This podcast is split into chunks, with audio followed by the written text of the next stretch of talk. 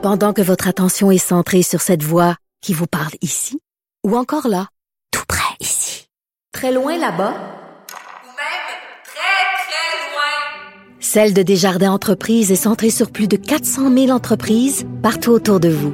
Depuis plus de 120 ans, nos équipes dédiées accompagnent les entrepreneurs d'ici à chaque étape pour qu'ils puissent rester centrés sur ce qui compte, la croissance de leur entreprise.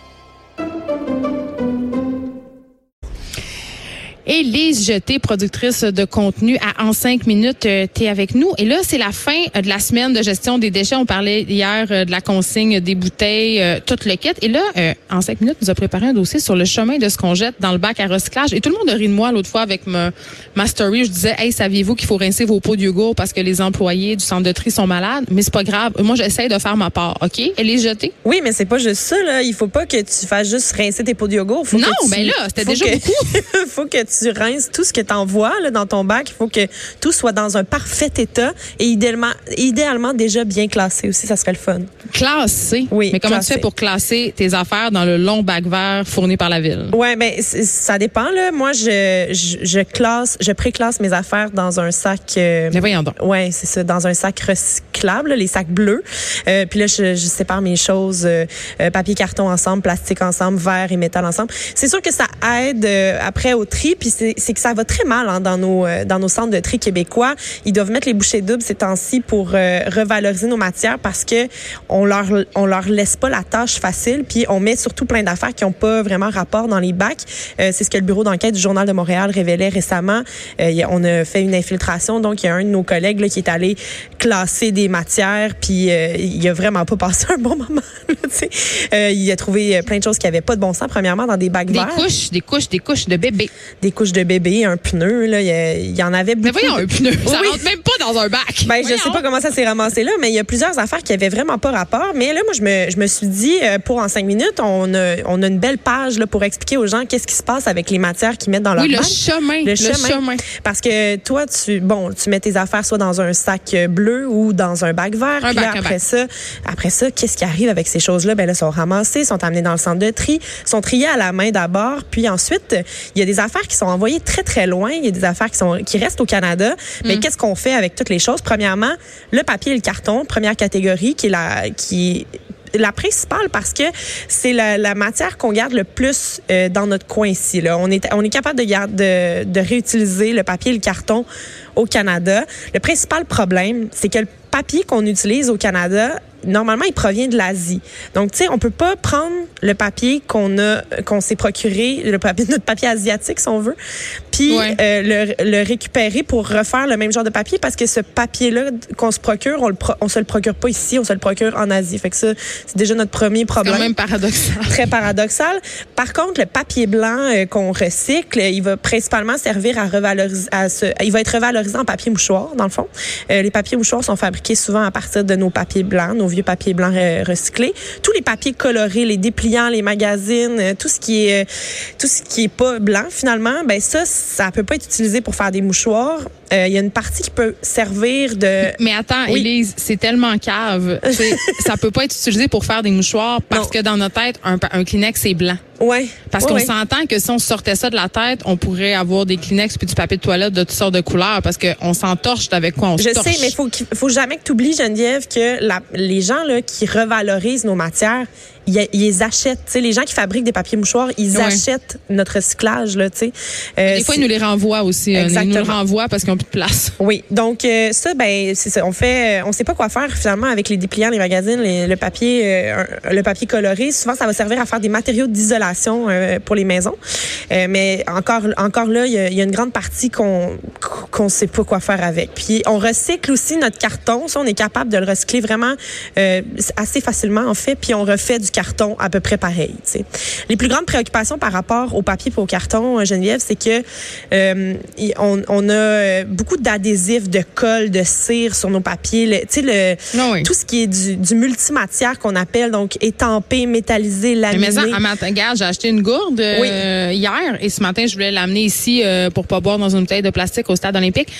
Euh, puis j'ai eu toutes les misères du monde à décoller l'espèce de petite glu là qu'il y avait sur le carton. Puis le carton, je l'avoue, là, le carton de la bouteille, je l'ai mis au recyclage. Puis il restait la petite chenue. Là. Il restait le petit. Ça avait l'air d'une grosse crotte de nez. Là. Bon, Ben c'est dans mon bac. Mais c'est agréable. C'est agréable. ce que tu dis là.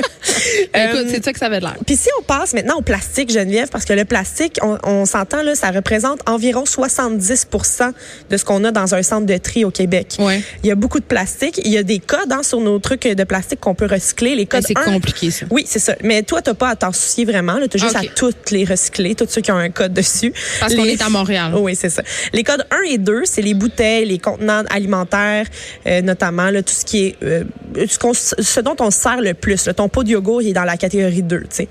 Fait que là, ceux-là sont très bien recyclés au Québec. Ils deviennent de nouveaux contenants, de nouveaux produits du même type. là. On les reprend euh, ici. On n'a pas besoin de les envoyer nulle part. Le reste est mélangé par les centres de tri tout ensemble, tous les autres numéros. Puis ils sont vendus dans des entreprises en Amérique du Nord, mais surtout en Asie. Donc ils les envoient euh, à l'autre bout du monde pour être séparés à la main là-bas et euh, ensuite être revalorisés là-bas parce que c'est ici on n'a on n'a pas ce qu'il faut pour euh, s'occuper de ce type de plastique là. Le verre maintenant, tout ce qui est en vitre. On a plein de problèmes avec ça, Geneviève. Il y a, ça. il y a deux graves problèmes. Le premier, c'est que notre qualité de verre est pas assez bonne pour être revalorisée euh, parce que souvent c'est cassé, c'est pas de la bonne couleur. euh, Mais ça se casse aussi dans le camion. ça se casse dans le camion. Puis euh, il y a un autre problème, c'est le manque d'acheteurs potentiels parce que Pourquoi? euh, Parce qu'il est de mauvaise qualité? oui, puis c'est parce que notre seul le seul marché potentiel qu'on a ici, c'est ceux qui refont des bouteilles de vitre. Fait que tu sais faut que faut que tu t'aies vraiment c'est un marché très euh, niché là si on Fait veut. que c'est une bonne chose qu'on élargisse euh, la consigne des bouteilles. Exactement. Mais là, en Amérique du Nord, notre problème, c'est que on- nous, on fabrique des bouteilles claires puis des bouteilles, des bouteilles ambrées, là, des bouteilles de bière brunes, Ouais. en fait. On aime ça la bière. Oui, on aime la bière, mais il y a très peu de verre vert, de la couleur verte, en fait. Oui, OK. mais on en importe beaucoup parce que euh, dans mettons de- dans l'ouest là des dans l'ouest des États-Unis ils utilisent beaucoup les bouteilles vertes tu sais les bouteilles de vin il y en a des vertes Ouais. aussi euh, fait qu'on en importe beaucoup puis là après ça on peut pas les réutiliser parce qu'ici c'est pas ça qu'on fait fait que là le, le verre vert il est parfois euh, utilisé pour être- incorporé dans du ciment pour faire euh, pour euh, solidifier des, des, des ty- certains types de ciment ou faire du granulat pour filtrer l'eau des piscines donc ça aussi c'est une réutilisation qu'on en là, fait OK, on- si je comprends bien, Jeté, Oui. c'est qu'on fait un peu du recyclage de façon tout croche, mais est-ce qu'on est-ce qu'on s'en va quelque part? Je veux dire, est-ce qu'on va euh, déployer les moyens nécessaires pour qu'on puisse recycler davantage de trucs? Ben ça va pas vraiment bien là Geneviève, je te Ah, prends rien. Ouais.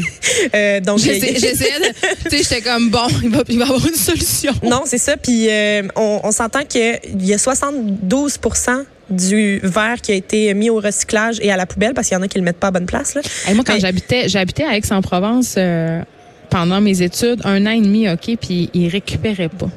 Non, c'est ça. Genre, je sacrais tout au vidange, puis ça Ouais. me faisait capoter. Puis il y a encore plusieurs endroits euh, où c'est comme ça, Ouais. tu sais. Mais en un an, en 2018, au Québec, là, il y a 72% du verre que tu as mis soit dans ton bac de recyclage, soit dans ta poubelle, qui a été envoyé à l'enfouissement. Ben, je parce sais, qu'on c'est ça, pas les gens. Mais c'est pour avec. ça. Puis là, maintenant, je trouve ça plate parce que là, on sort ça, nous, dans les médias, puis c'est Ouais. bien correct de le dénoncer. Mais en même temps, euh, ça donne de l'eau au moulin aux gens qui disent, ben moi, je trouve que recycler, ça sert à rien. Puis de toute façon, on le su, là, tout ce qu'on met au recyclage, ben ça, il va pas anyway. Exactement. Euh, je, te- je termine avec le métal. En, ce- euh, en ce qui concerne le recyclage, le métal, c'est ce qui va le mieux, en fait, parce qu'il y a beaucoup d'acheteurs pour ce matériau-là.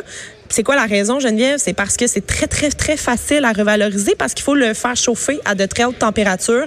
Fait qu'on on perd tous les problèmes de qualité, de couleur, etc. Sais, C'est c'est plus vraiment important parce qu'une fois que tu l'as chauffé, ben il y a plus de problème. On fait des canettes d'aluminium, des emballages alimentaires avec euh, nos euh, matériaux métalliques recyclés. Est-ce qu'on a un petit peu de temps, Elise, pour que tu nous parles euh, du nouveau podcast en cinq minutes sorti ce matin sur les dangers de la vapoteuse? Ma fille appelle ça la vape. Elle La dit, vape. Elle dit, maman, toutes mes amies vape. Oui, ça me fait oui. capoter. Ça me Il fait y en a capoter. certains, euh, c'est très à la mode de vaper. hein. Il y en a qui s'en servent vraiment pour essayer d'arrêter de fumer. Ils se disent, ah, c'est vraiment moins pire de vapoter que de fumer une cigarette.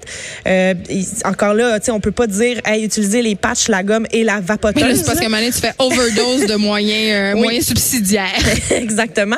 Puis là, on, on s'est- on s'est posé beaucoup de questions dans, dans les dernières semaines parce qu'il y a une grave maladie là, qui est ressortie.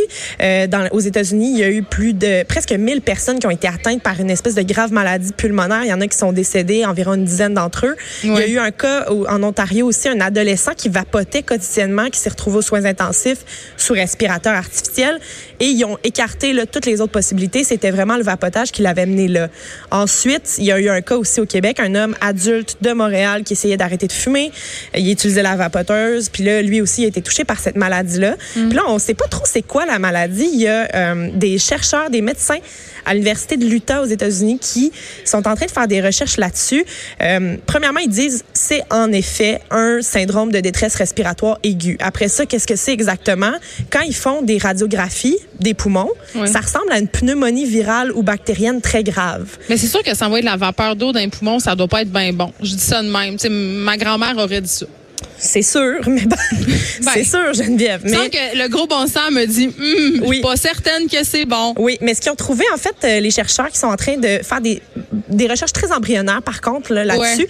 c'est qu'il y avait des euh, dans, il y avait des cellules de globules blancs qui étaient dans les poumons des gens affectés. Hmm. Euh, puis c'était chargé de gouttelettes huileuses. Puis ces gouttelettes huileuses-là, ça, ça, ça s'apparente, en fait, ça oriente les médecins vers un diagnostic de pneumonie lipoïdique. C'est une infection qui est souvent euh, causée par un virus ou une bactérie. Mais là, tu sais, les gens là, qui, euh, les, les gens aux États-Unis ont été très nombreux à être malades. Ouais. Ils utilisaient surtout des produits euh, de- des cartouches de THC achetées en ligne sur des affaires, un- des sites un petit peu pas tant légal puis pas tant contrôlés. Ouais. Fait qu'on on s'entend que c'est un peu pour ça qu'ici, au Canada, on n'a pas eu d'éclosion de cette euh, maladie mystérieuse-là. Tu sais, Il y a eu quelques cas. Par contre, ici, vu que c'est un peu plus contrôlé, on, est, on va moins sur des, euh, sur des sites euh, qui Illicites. nous semblent un peu illicites, qui ne sont pas tout à fait euh, réglementaires, comme on Bon, dit. tout ça est fort intéressant. On peut évidemment aller écouter euh, ton podcast. Tu as fait ça avec Charles Trahan, le podcast en cinq minutes qui est disponible sur le site de Cube Radio. Merci, Élise Jeté. Ça m'a fait plaisir. Je veux juste dire que... Hop. mais renseigné.